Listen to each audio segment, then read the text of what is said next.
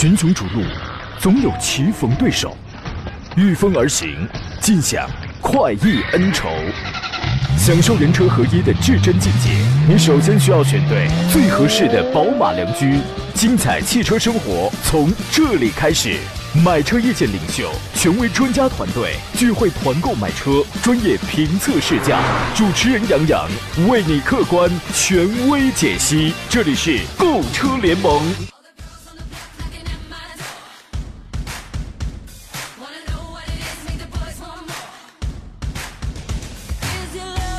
来，诸位，周四上午，山东交通广播的专业汽车节目《购车联盟》为您开拔启航，我是杨洋，在济南问候全山东的汽车朋友。你有没有想过一天没有电的日子呀？你有没有想过一天这样的日子呀？就是说那句话叫做“我也想过过过过过过过的生活过火”，我也想过过过儿过过的过火啊。假如把你放到一个没有电的这个环境当中一天，你会怎样啊？是会抓狂，还是会让自己安静的做一个山顶洞人，还是觉得哎也不错啊，可以断舍离，可以捧一本看了很久也没有看完的书啊？问这个问题呢，是因为今天早晨我们的办公室停电了啊，然后呢，我刚一来的时候，他们劝我说你走吧，你可以回家休息了。我说你早点说，我晚点来多好呀，忙里偷闲多睡一会儿多好呀，你知道吗？当然，直播间是永远不会停电的啊，尤其像我这档节目呢，带着脑子加张嘴，基本就可以来了。现代人的这个。生活呀，你别说一天，可能分分钟你都离不开电啊！所以呢，我们应当感谢本杰明·富兰克林、迈克尔·法拉第，是吧？托马斯·爱迪生、尼古拉斯·特斯拉，这个让我们可以在这儿安安静静的可以做着节目。今天节目遇到了挑车、买车、选车的问题，有拿有拿有这个拿不定主意的，欢迎跟我们探讨。直播间热线呢是零五三幺八二九二六零六零或八二九二七零七零。我们还有几种网络互动方式，一个是我的新浪微博，您可以艾特山东交广杨洋侃车；微信公众账号呢分别是山东交通广播以及杨洋侃车。您可以通过第一个第一个公众号呀，实现全球收听我的广播直播，看此刻直播间的视频直播都没有问题。节目以外呢，通过杨洋侃车的微信公众号直接跟我们来进行交流啊。呃，想参与到我们第五十九场的杨康团活动的话，您只需要发送“团购”这两个关键字到山东交通广播的微信公众平台，就可以了解这个活动详情了。和我共同来探究您的汽车问题的是北京戴通汽车科技的总监何正茂何德官人。你好，戴官人。你好，大家好。这个礼拜天呢，就是冬至了啊，这证明呢冬天到了，然后呢一年差不多也又该画一个句号了。过完了冬至那天，我也就是九天，九天这就该跨年了啊。冬至得吃饺子呀，跟我去临沂，咱们找饺子吃去啊啊。是啊，你说会有人管咱们饺子吃吧？应该会。会有。我昨天我发完朋友圈之后啊，立马就出现很多临沂的老听众、老朋友，然后就就纷纷就给我留言嘛，说能不能挤出一个小时来，我带你去吃一只正宗的炒鸡啊？我说这个恐怕时间比较艰难，恐怕比较艰难。就是临沂的老朋友特别热情，而且在那儿的这个粉丝朋友特别多，你知道吗？啊十二月的二十二号就是冬至了，本周天，山东交广的杨康团第五十九期，我们已经准备就绪了。这一期我把它挑在了临沂举办，所以我把它叫做是一场回归之旅。目标呢是五菱宝骏的全系车型年底超级团购，燃油车、新能源车，我看新能源车还报了有好几台，燃油车报的比较多，接近一百台了，快，这个全部都包含在内啊。中午十一点。我们正式开始，然后呢，我听说他们现场还还准备了丰盛的午餐，你可以现场就餐。本周的前三天呢，有接近一百位听众报名成功了，有来自全省各地的，还有来自这个河北地界的啊，还可以继续。我觉得人这个不嫌人多嘛，对吧？我欢迎两波听众，呃，提前报名，因为这个我们是要算人数的嘛，因为你牵扯到有。吃饭什么这样了，这他有很多的问题。一个是我就想买车，那么这里边你我你想跟着我们来这个讨一个优惠的价格去去买车的。二一个呢，我可能我不买车，但我就想参加现场的活动，我想见杨洋等等都没有问题，我都非常欢迎啊。这次活动呢，五菱宝骏的全系车型依然是独家优惠啊。你们报名买了那个宝骏新能源，首付四千九百九十九块钱，就相当于五千块钱，你就你就可以开回家了啊。另外有了车型呃优惠一万九的五幺零，最高优惠一万五的。还有什么金融礼，两三年都零利息的置换礼补一万的啊，签到礼、幸运礼，还有这个你买了车之后你都可以抽奖嘛，冰箱、电视、手机。这都是购车礼。十二月二十二号的中午十一点，在临沂商城蓝海大饭店，就双岭路跟临沂十路那个大饭店一楼多功能厅。呃，杨康头的报名电话呢是幺八零零五四幺幺零幺幺幺八零零五四幺幺零幺幺，或者呢现在发送“团购”二字到山东交通广播的微信平台，了解这个活动，同时报名参加就可以了。临沂以外的朋友有想买的话，又又嫌这个地儿远。怎么办呢？一样可以提前报名，我呢会联络厂家，名单给到厂家，特别叮嘱安排厂家单独给您电话报价，这样从你从你当地提车就很方便了。报名最多的呢是宝骏的五幺零和五三零，而这两个车呢，确实我们从报名也能反映出来，这个老百姓非常深知他们家的什么车是卖的最好的，这跟这个跟月销排行榜的排名也是完全一致的。五幺零、五三零这两款车，何工，请您评价一下好吗？啊、我这款这两款车型实际上其实在这个呃地方市场呃它的这个整体表现还是很棒的，主要是性价比还是挺高。嗯。两个车其实价格都不是很贵，尤其是对。五幺零，可能也就五到七万了这么一个售价区间，指导这个这个呃指导价，在这个价位买一个相对便宜，但是它在它这个级别里边，尺寸颜值还都够，对，尺寸也不小，对吧？动力经济性这个也都很好，关键是颜值也长得漂亮。五三零这个车就很棒了，呃，基本上指导价大它大概是在八到十一万吧，八到十一万这么个这么一个售价区间。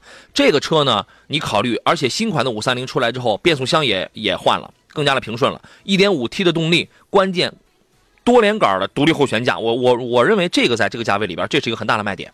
空间也够大，后排铺平之后，整个你拉人载物什么也都非常 OK。这两个车在呃 SUV 的销量排行榜上，这是前三的车型，啊，常年盘踞前三，有的时候还能五幺零，好像有一个月是不是干倒了 H 六，啊，主要也是因为便宜，对吧？啊，其他的我看还有报的是，我看一下，三六零啊，三六零也报了有一部分朋友，三六零这个小车，我觉得。它属于是因为七三零它比较偏重于呃一个生产工具，啊，然后呢三六零我觉得比它要更洋气，要更漂亮了啊。这个车您对它的评价是什么呢？啊、这个车型来讲的话，呃，主要是它应对的客户群体的目标群体是不一样的。嗯。呃，然后整车呃主要主要是看价位在那摆着，所以说这个车型，嗯，呃，太好了是是一般是可以买的。可以，没问题。你如果考虑，比如说你就在这个六七万、七八万，对，你想买一个 MPV，而且还得是自动挡的，那你这个在这个余在这个价位本身买的余地那就并不是很大范围小。本身就很就就很小。三六零呢，四米六的这个车长，一点五升的这个动力，配一个 CVT 的八档无级变速，有经济有动力，六座 MPV。所以我觉得，而且它这个六座，我我印象当中空间还是很大，因为我第一次见它应该是在去年的，我记不清是去年上海车展还是哪一个车展，因为我跟那个西安西安台的那个珠江，因为我俩是那个好朋友，珠这个跟这个珠江老师啊，呃，你们可能也听过他的节目，他叫二师兄嘛。然后呢，因为他也是矮矮胖胖的，我也是矮矮胖胖的，然后呢，我俩在现场特地都钻到了最后一排，六座嘛，钻到最后一排去体验一下，那个也是能坐开的啊。所以说车虽小，但是它的实用性还是蛮高的啊。呃，其他的还有很多的车型，咱们就不说了，基本上都是一些比较物美价廉的车子。有兴趣，你可以来报名来参加一下啊。呃，记者男孩说，距离五十九场的看车团倒计时还有两天，我怎么数着还有还有三天？江南说，我在吉林长春收看视频直播啊，欢迎你。呃，虚伪的社会说，杨哥，临沂人民欢迎你，谢谢啊。安若素说，好久没发声了，我来回答杨，如果我这儿停电一天的话，我会盘一天的床。所以说你多么幸福啊！你太幸福了啊！我们先说一个新车的消息，然后再来看大家的这个买车的问题啊。丰田塞纳，这是大家很喜欢的一台 MPV，对吧？很多人会把这个选做保姆车，选做保姆车，因为尤其我我们原来大概四十万左右买一个三点五升的四驱的这个塞纳，真的好舒服，你知道吧？现在有这个消息，因为这个车呢，马上二零二零年的第二季度会在广汽丰田进行国产。哦，这个明年第二季度进行国产哦，呃，一季度呢就会发布 TNGA 的这个新平台，呃，然后呢有可能还会出一个混动版的车型。这个车出来之后呢，预计会和呃别克 GL 八的这样的一些中高配车型产生一些重叠跟这个竞争。呃，它原来都在海外征战嘛，这次国产我觉得会在 MPV 市场掀起一场腥风血雨吧。我觉得这个车其实还是可以值得期待的，您认为呢？呃，对，这个车要是国产之后，确实会改变这个国内 MPV 呃车市的格局。呃，但是我们看到，在广州车展，也大众上汽大众也有一款 Veloran MPV 车型，嗯对威昂。嗯，呃，实际这个这台车和呃下这个二零二零年即将要在国产的呃这个丰田的塞纳这两款车型来讲的话，我觉得它确实是一个重磅炸弹，至少嗯是给打破 GL 八独家独大的一个一个局面。对，其他的一些车型当然也有，所以说在未来来讲，MPV 车型车型，我觉得可选择性会更大。对，所以说呢，这就是我们之前说的 MPV 呢。接下来会成为一个下一个蓝海，你会发现荣威发布了那个车叫什么来？叫做 Mission Concept，一款概念车，也是 MPV，大众的 Veloran。然后呢，这个现在塞纳有这个国产，你会发现可能接下来的 MPV 市场中低端的、中高端的可能会越来越多啊。呃，有有有兴趣，你可以期待一下这台车子啊。我们先进广告，回来之后咱们接着说。好了，诸位，我们回到节目当中来看大家挑车买车了遇到的问题，有问题您可以拨打直播热线零五三幺八二九二六零六零八二九二七零七零，直抒胸臆。另外也可以给我发微信、发微博、发 QQ，我全全部在线啊。我们先从董健这位朋友的问题咱们开始看起。他说十三万啊，买广汽新款的 GS4 还是大众的探歌，我很纠结。其实你纠结一定是因为一个是自主品牌，一个是合资品牌。我刚看了一下，十三万你基本上能买到那个呃一点五 T 的传祺 GS4 的一个叫两。驱智联版啊，然后呢，或者是买一个舒适版的，就是 1.4T 标配的那个探歌，基本上是这么一个价格，就是算上优惠的话啊，这个算上终端市场优惠的话，那么何工，您会怎么来分析他的这个问题呢？呃，这个同就是两台车的话，价位区间呃相仿，但是在这个实际使用和车辆的这个呃使用方面的话，GS 四的话，它的。呃，空间呃是要比探戈要略大点，嗯，G S 那个这个探戈的话，相对来讲尺寸空间稍小一点，嗯，但是两车的驾驶体验的话是会不同的。虽然 1.5T 看似这个呃马力标的挺高，但实际上驾驶体验的话，呃，这个探歌还是还是挺棒。我建议两车先去试一下，嗯，主要是嗯自己喜欢这驾驶起来的话能够。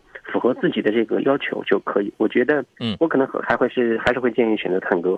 探歌的优势是在于，第一是品牌，这个就不用说了，对吧？对。然后第二一个呢，我觉得养护费用，其实探歌的养护费用呢，要比传祺的 GS 四的养护费用要还要少一点，高一些。不少少少少少，因为之前我看过有一个大概是三年六万公里的一个总体的费用合计，GS 四差不多光保养费用能到九能到九千多。探歌的话，大概是在七千五百多，就是差的可能不是很大，但是多少还是要节约一点点吧。我觉得这是它两个最大的优势。而作为 GS 四，它的优势是什么？第一个是空间，空间对，空间它是有绝对优势的，它要更大一些。第二一个两两款车的，我觉得您刚才说的那个驾驶感受，我觉得重点是在这个悬架方面，在这个提速方面呢，其实 GS 四它的那个爱信六 AT 相，它比较侧重于舒适平顺。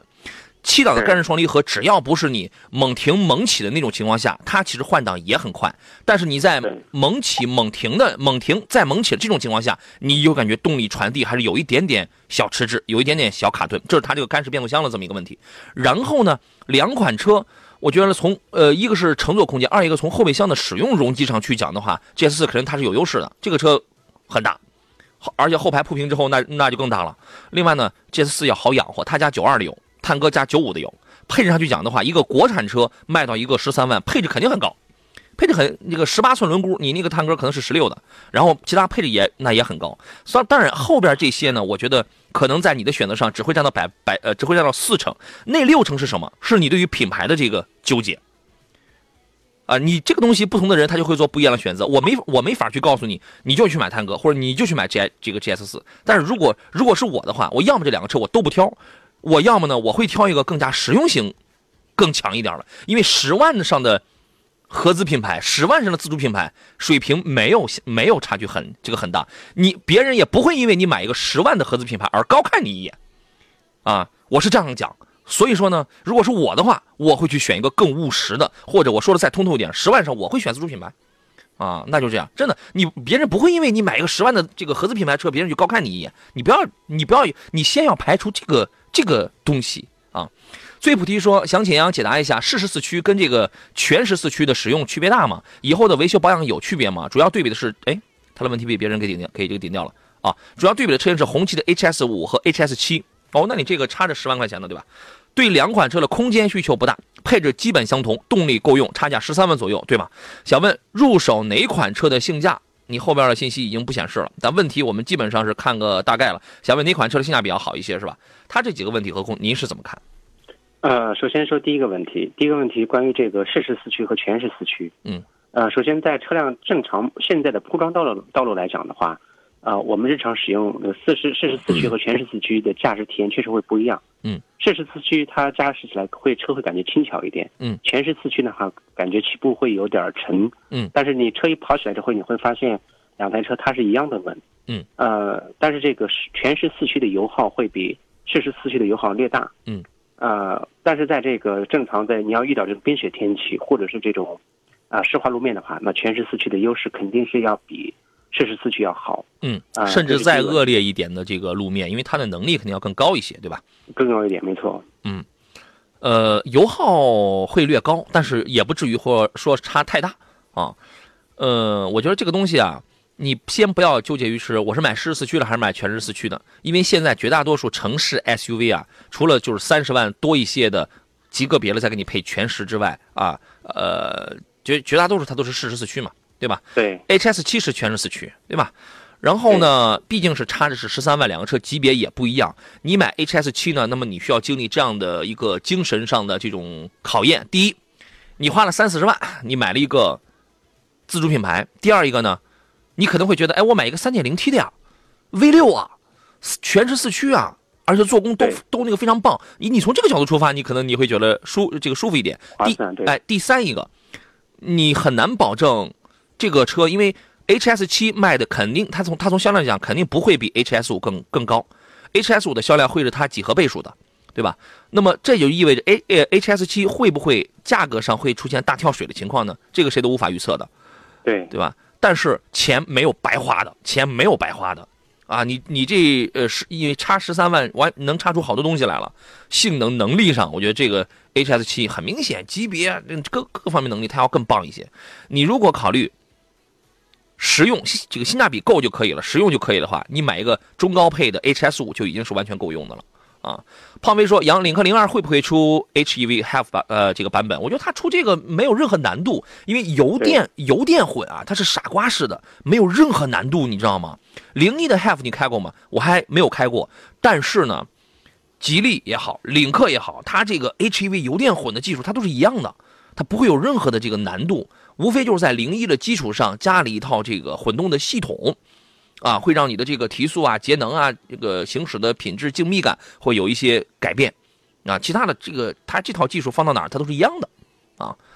我们热线上有朋友在等候是吧？那我们先来接通他的这个电话。你好，就在零一的基础上，你好，您您好，电话接通了，麻烦您先把收音机关掉，谢谢。节能啊，哎，杨洋你好，你好，你好，电话接通了，请讲。哎你好，我想向你咨询一下，嗯，我最近看了三款车，一款是大众的探戈，探哥，嗯还有一途岳，还有一个科米克，我想嗯请你给我推荐一下，选哪款车比较好？你都看途岳了，你怎么那前两个车不是还挺便宜的吗？嗯，也是我一个朋友一块儿，一个上海大众途岳，还有一个探歌，还有一个科米克，我预想让你给我推荐呃，一下。这个预算是在多少？准备花多少钱？一算，反正这三款车的价格都差不多，都是嗯十几万块钱吧。对就是你这个十十一二跟跟这个十四五，这可也是有差别的啊。啊，这个预算吧倒是好说，我就是想让你给我推荐一下，我要是选的话，选哪款车比较好呢？我问你预算吧，我的意思是我看你能买到哪一个车的什么配置来判断值还是不值，你懂吧？啊，十五万左右吧。你看十五万左右，你十五万的预算，然后你去买一科米克，你去买一探戈，你觉得你你都快买到这个高配车了，你知道吗？啊，好好好，呃，这个问题何工您是怎么看？嗯，呃，这个预算呃在啊十五万左右，确实朋友看的都挺漂亮，现在纠结就是不知道买买哪一款好。好，你听听我们的这个分析，我们先听一下何工的意见啊。好的。是十五万左右的预算的话，确实在这几款车里面都可以选到配置不错的车型。嗯，呃，首先的话，我觉得还是要这个排一排，三车之间的话，你有没有去试过它？呃，没有没有，单纯只是看过没有试过，我觉得呃这个可能会呃对你的选择可能会有一些这个呃这个就是你只是从这个直觉上的一种感觉，你试一下你就知道了三台车之间的选择。另外一个就是在费用方面，呃如果选这三台车，你可以费用往下压一压，因为选到这个中高配的车型花这么这么大代价意义不大。你要十五万的话，再加点钱，甚至这个探岳你都可以买了。嗯，探岳。探岳的级别其实比途岳啊要略微要高一点点嘛。我觉得是这样，我的个人意见是你你如果在这三个车里边挑的话呢，你就买途岳，买 1.4T 的这个途岳。途岳的尺寸呢稍微大一丢丢，马力稍微更好一点。因为因为你那个探戈啊什么，它虽然大家都是一点四 T 配七档干式双离合，但它用的是一个一百三十匹的低功发动机，途岳那个你买个一点四 T 呢，它还是个一百五十马力的，啊，反正动力还能稍微好一点，尺寸还能稍微大一点，对吧？哦，探戈它也有这个一百五十匹的，它但是那个价格它要更高一些，因为它如果高一点，对，对它如果揣着这个十五万的话，呃，然后他他去买一个更高动力的那个探戈的话，他那个预算那要超了。对，超一点也没关系。嗯，那你真要是超一点没没关系的话，你就可以添点钱，十六万左右，你你去买探岳，你懂吗？哦，你如果不提预算，在这仨车里边，我的建议是你就买途岳。如途岳如果你愿意添钱的话，那你那你又可以买探岳或者买其他的别的选择了，哦，懂吧？不是说超一点没关系，你一点一点你加着上去，它就你的选择它就不一样了啊！你考虑一下啊。哦好嘞，我们进入广告，稍事休息一下。群雄逐鹿，总有棋逢对手，御风而行，尽享快意恩仇。享受人车合一的至臻境界，你首先需要选对最合适的宝马良驹。精彩汽车生活从这里开始。买车意见领袖，权威专家团队聚会团购买车，专业评测试驾，主持人杨洋为你客观权威解析。这里是购车联盟。来，诸位，欢迎继续回到我们的节目当中，十一点三十三，这里是礼拜四，山东交通广播面面向全省乃至全国进行直播的专业汽车节目《购车联盟》，我是杨洋啊。刚才谁发一微信啊？这是俊成发的，金牌主持杨洋，没有没有没有，我是铜牌，我是一个铜牌。这个赵伟东说：“杨洋，你说你对说你服用兴奋剂这事儿，这个怎么看？” 哎呀。我每天上节目就跟服用了兴奋剂似的，就跟打了鸡血似的，是吧？把人生当中，把把一天当中所有的精气神儿啊，所有的这个精力，全部都花在这一个小时上。然后这个小时下了节目之后呢，午饭也不爱也不爱吃，然后一天也不大爱说话啊，精神分裂，这就是精神分裂的我，你知道吗？好好精力用在刀刃上，是这意思啊。遇到了挑车买车的问题，欢迎通过热线零五三幺八二九二六零六零或八二九二七零七零跟我们交流。呃，我看到有很多朋友在发“团购”两个关键字啊，发送这两个字到山东交通广播的微信平台上呢，就可以了解一下我们第五十九场。我在临沂十二月二十二号，我将去到临沂，我们要干些什么？是什么汽车品牌啊？这一次呢，算是我们今年最后一个收官吧。其实，呃，这个月我们大概推掉了两场，至少是两场，推掉了两场这个团购活动，因为确实是时间有限啊，年底了也非常忙碌，也忙不过来。呃，可能要放到明年了。刚才我节目还没有开始的时候，有人还问二零二零年，问二零二零年会有奥迪的这个团购吗？应该会有，而且现在已经在计划当中。二零二零年呢，不仅还有比这更贵的，我们我的初步计划还有比这更贵的啊，就等着领导批了。呃，第五十九场我们用在临沂的一场武林宝骏的这个团购，包括和大家一起共进午餐，这个呃共同度过今年的这个冬至，用这样一种方式吧来度过。二零一九吧，给二零一九的我的这个活动生涯画一个句号吧，确实挺累的啊。吴宇说：“杨洋想天天全天直播，没有，我真没这样想，我真没这样想，精力有限啊，上岁数了。”来，回到节目当中，呃，杨洋看车团的报名电话呢是幺八零零五四幺幺零幺幺幺八零零五四幺幺零幺幺，在临沂办啊，帮助你这个买车，我们共同度过冬至。座上宾呢是来自北京戴通汽车科技的总监何正茂何德官人，你好，何工。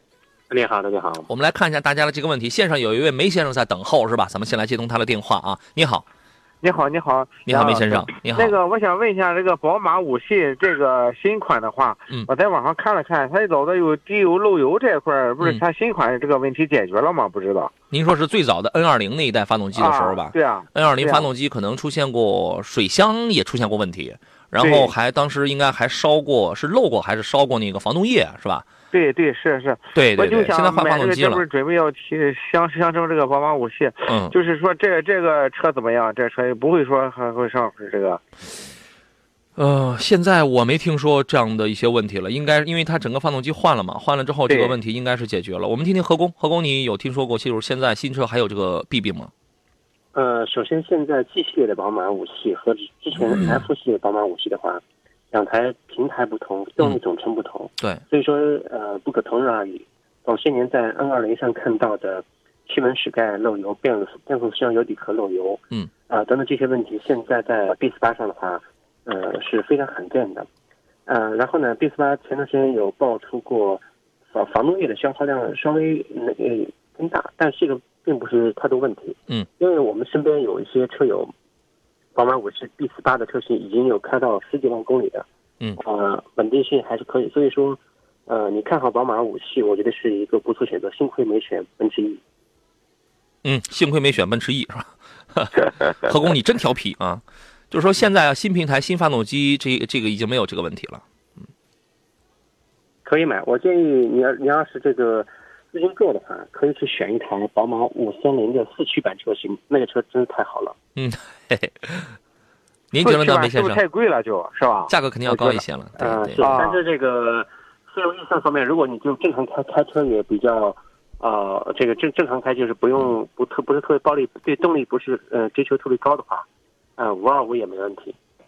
哦哦哦哦，那这个新那个这个就是说咱们这个新新款的武器，没有其他的通病吗？有别的小毛病吗之类的？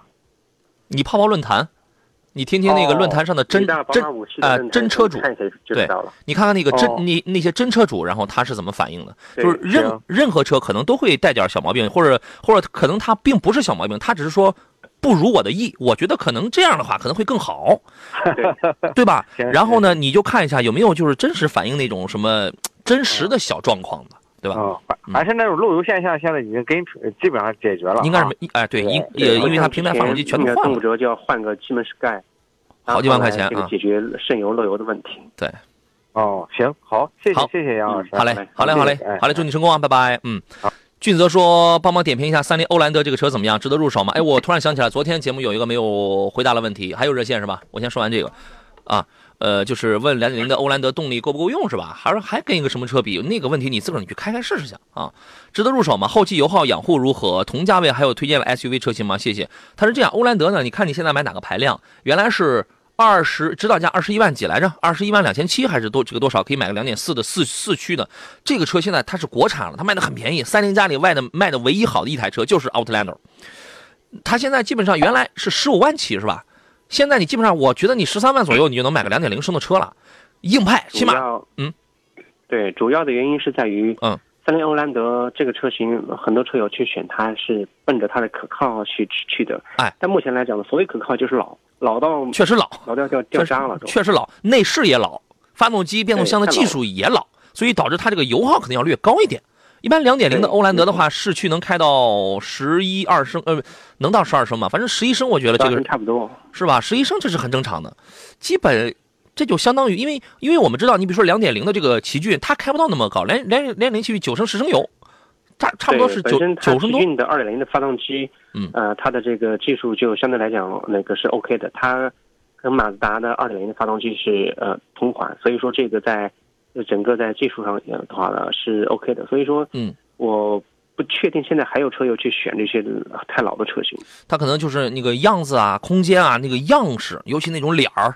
那种风，那种小山猫什么，就是那种脸儿，对吧？有人还是要喜欢这样的比较硬派一点的内饰，我觉得确实做的比较了粗糙啊，一你一看就跟现在的这个已经它它不是一个年代。如果预算足的话，你再加个八九万，就是呃三十万左右，三十万出点头，直接选一个 这个进口的帕杰罗 V 九三。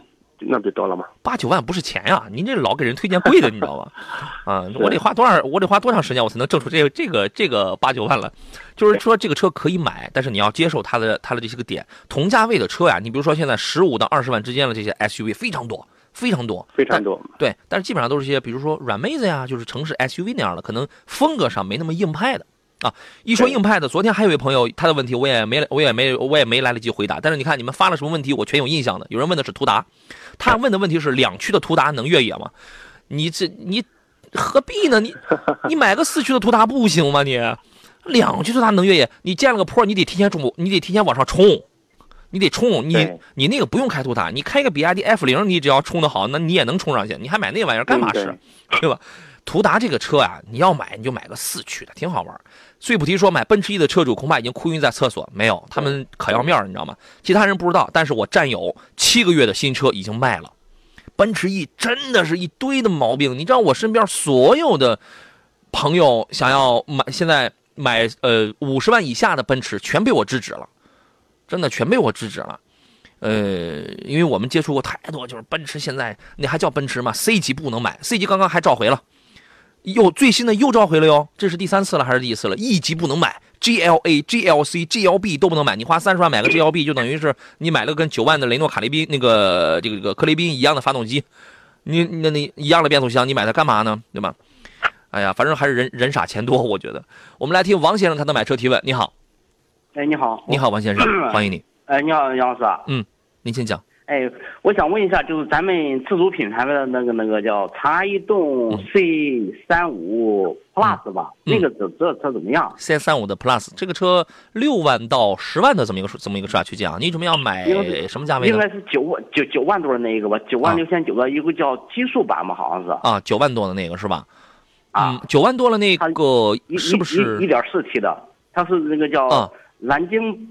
发动机吧，明白了，因为它这个发动机是跟英国研究中心是共同推出了 1.4T 的那个蓝鲸动力啊，九万多，嗯，我觉得这个价格还好，九万多买个 1.4T 的 CS35P 的话，因为 35P 呢，虽然它的数小三五五五七五虽然它数小，但空间已经挺大的了，空间已经够用了。对它，它的空间挺大的，四米七一好像是。对，我是看好这台车。我们来听一下何工的意见，何工您可以照直说，你觉得这这个车值不值得推荐？呃，如果看好这个 CS 三五 Plus 这个车型，主要是它的外观呢比较新颖，上市的时间呃也有一段时间了，就是在这个价位区间可选的车型，在自主品牌当中是扎堆的。嗯，如果喜欢的话，一点四 T 它动力是够用，嗯，然后配置各方面也比较丰富，嗯，我觉得是可以考虑。然后另外，呃，吉利的这个缤越一点五 T 的。缤越这个价位，它可以考虑缤越啊，缤越就是稍微小点啊，也可以作为参考。两车之间呢，你可以去试一试，试完之后你你再来做决定。嗯，缤越是一点五 T 的三缸，然后但是动力也很好，动力也很好。这俩车，缤越是吧？对，吉利缤越这俩车你可以去这个比较一下。嗯，我不想买那个 SUV。那你那个 CS 三五 Plus 那不就是个 SUV 吗？我我不，没错，它长安逸动 C，它是三厢版的那一个。你看的是逸动啊？你看的不是三五 P 啊？不是三长安逸动，你那个 S 三五 Plus 三三五 Plus 那个三厢版三厢的那个。你不是您说逸动，你就直接说逸动就可以了。三五是三五，你知道吗？三五是什么？三五 Plus 是个 SUV。哦。逸动是个轿车，一点四 T 的蓝鲸版的逸动，对吧？对。哎呀，对啊，你这一你这一句话说说了两台车，我我觉得逸动也是可以啊，九万块钱买个一点四 T 的逸动，但是你这个预算，如果你要买逸动的话，我觉得这预预算有点有点高了吧？是吧？那九万块钱可选的车型一大一大堆，对合资车型的话一堆都可以选到。对你九万可能朗逸、宝来什么这些也都能买到，虽然动力没那么好，可以选到。对，虽然动力没那么好哈，逸动呢，我觉得你要买的话，是不是我们控制在个八九万？呃，这个八万多是不是能更好一点啊？我们这样，我们先进广告，回来之后咱们聊聊这个问题。来吧，回到最后一段节目当中，我们广告又多了，最后八分钟啊。呃，回到刚才王先生那个问题，我们书接上回，其实刚才讲的是花九万多买个一点四 T 的这个逸动，我觉得预算有点高了，有点高了。何工，您认为呢？对，花九万块钱的话，我可选的车型在合资品牌当中一大把车型可选。对，无论是大众的这个宝来。呃，朗逸也好，还是这个，呃，配置更高一点的新捷达也好，还是这个，呃，包括别克、现代、起亚，嗯，啊等等，这些车型都可以选到。对，不是说不信赖国产，是因为它有一个合适与不合适的问题，划算与与这个不划算的问题。你分析这个有百分之六十八以上的长安逸动买的，大家买了都是在都是原来那个一点六升的，你可以买，你可以买自动的。这个这个这个没有问题，那个自动配爱信的这个六 AT 这一套呢，使用成本很低，养护成本也会很低。关键你购你购车的时候，你的成本也很低，大家花个六万、七万、八万，这就可以了。这就可以了。对，百分之六十八这个比例可能现在还在变。我之前看的是百分之六，超过百分之六呃百分之六十八左右的这个比例买逸动的都是在买这个排量的。然后你呢，你花了一个九万多，你办完了十一万，然后去买你去买逸动，我觉得这个预算高了，这个预算高了啊！你可以考虑一下，你可以考虑一下啊。董健说：“感谢中肯的分析，天天听广播，感觉真亲切。汽车娘家人，知识早掌握，谢谢。你这还打油呢，你还啊？”云水禅心是刚才要买红旗 HS 七的那个，谢谢两位的解答，我就买红旗 HS 七了。如果买了再后悔，那可真是哭的地方都没有啊！那你何必让你以后后悔呢？那你就不要，你就不要让你后悔，那么你买了，那你就别后悔啊。山鹰奇航说，现在啊，一九款的这个迈腾途观烧机油情况怎么样了？呃这个在已经不少了。首先是这样的，我们看到这大家一直对这个大众奥迪烧机油还是耿耿于怀，可能是伤了不少人的心。嗯但实际上的话，我们看到，当大众集团在国内替代掉二 EA 八八二代以后，自三代发动机自一五年以后开始用，我们发现它整体的机油消耗量方面明显的改善。嗯，现在来讲的话，EA 八八八三代有呃的发动机，包括三代半的发动机，嗯，在机油呃消耗方面的话，几乎是可以忽略不计的，在一个八是正常的话，不用再添加机油。对就是所有的车呀，机油都机油都是会损，这个都这个都是会损耗的。你只要是正常损耗，你按大众的标准是一千公里损耗零点三升是吧？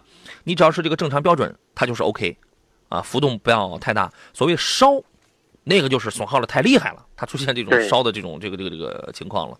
小世界说，像这种广告能不能安排到别的节目？实在跟杨跟杨洋的风格不太搭，容易出戏。我呢，就是一块砖，风格百搭。我跟你讲，你还真不知道我都干过些什么节目，什么咱都能搭。焦平春说：“杨你好，请问是元旦前买车优惠呢，还是元旦后买车优惠？这个说不准啊。这个呀，你要建立在一个什么样？你要建立在实践的基础上。你起码你得知道元旦前现在他卖你多少钱吧，对吧？你说主要是现在你要看车型，如果是今年下半年在前两天呃十二嗯一二月份新上的新车，你现在买肯定没什么太大优惠，年后到三月份那优惠肯定就会来。正常去讲的话，他都过完了元旦，那就算明年一季度的任务了。他冲不冲量其实也无所谓了。对，那是明年一季度的事儿了，对吧？这个这个这个事儿还真没有一个百分之百准的规律，不同的车它还不一样，不同的品牌、不同四 S 店它也不一样。你万一你这个四 S 店它急于回笼资金，你为什么有的四 S 店它就卖的便宜啊？它有这个资金啊，有有那个各方面那些压力啊，它基于还贷款啊，或者是基于甩库存呐、你甭管元旦前、元旦后，它这个资金赶紧回来，这个才算是那个。但是关于，但是但是关于厂家补贴的话，绝大多数厂家补贴应该是就是你明年了就算明年了，今年了那就算今年的，它不是按农历春节算，是吧？对，是按它是按照是按阳历算的。有一个财务计算日期，对，当然二十五号之前，我觉得还是可以纳入他们的任务的。所以说，最近这几天，我觉得你你你去探探看优惠幅度怎么样。对，就是这种啊，谁都无法跟你说一个规律上的事儿，你得勤快点儿你得勤快点儿我觉得只能是这样。问二零二零年有没有团购奥迪 A 六的计划？我刚才节目一开始我说了，二零二零年呃，在人员允许的情况下，我也是想多办一些活动 啊。有人说途昂可以入手吗？我觉得这个车可以啊，这个车你可以去试一试，因为在它这个价位，除了刚刚上来的别克昂科旗之外呢，它原来是没有对手的。你找不到这么一个中大型的七座的车，没有。这 现现在就有一个昂科旗嘛，这俩车你可以去比较一下。但是昂科旗的价格呢，我觉得不一定能坚挺得住，你知道吧？很快会跳水。柠檬说：“你好，老师，我想买一辆五十万左右的七座 SUV，能帮忙推荐一下吗？安全性要高一点的。五十万左右的七座的 SUV，这个选择余地好像也也也不是很大啊。对，首你能想到这种车型的话，在五十万左右，嗯，呃，真的是比较少见。但是在前段时间哈，嗯。我们看到，呃，克莱斯勒呃，在吉普吉普那个大切的话，三点六的车型啊，那车型都是不到四十，嗯，啊，三十三十几万的话能买到这个，呃，三点零的大切，嗯，这个优惠幅度真是前所未有，是吧啊特别？嗯。啊，呃，三十大几，然后我身边有朋友有两个朋友买了这个车，嗯，家用，啊，啊，但是现在来讲的话，这个可能够呛了，在五十万左右七座车型可选的范围确实不是太多，嗯，少。你看一下普拉多、途昂，途昂这个，哇塞，你能买一个顶配车了，五？十万二点五 T 的油耗太大了，我不建议。动力动力很好，然后英菲尼迪 QS 六零那个还不是那个那个车真的很好，动力很一般，但真的很舒服，你知道吗？我开过，我开这个车跑了一千五百多公里。你看一看英菲尼迪那个途乐不加价倒是还行，但是现在加价，你知道吗？车不多啊。我们今天先到这儿，节目以外通过杨洋侃车的微信号来联络我。感谢何工，再见。好了，再见。诸位，明天中午十一点汽车帮咱们再见。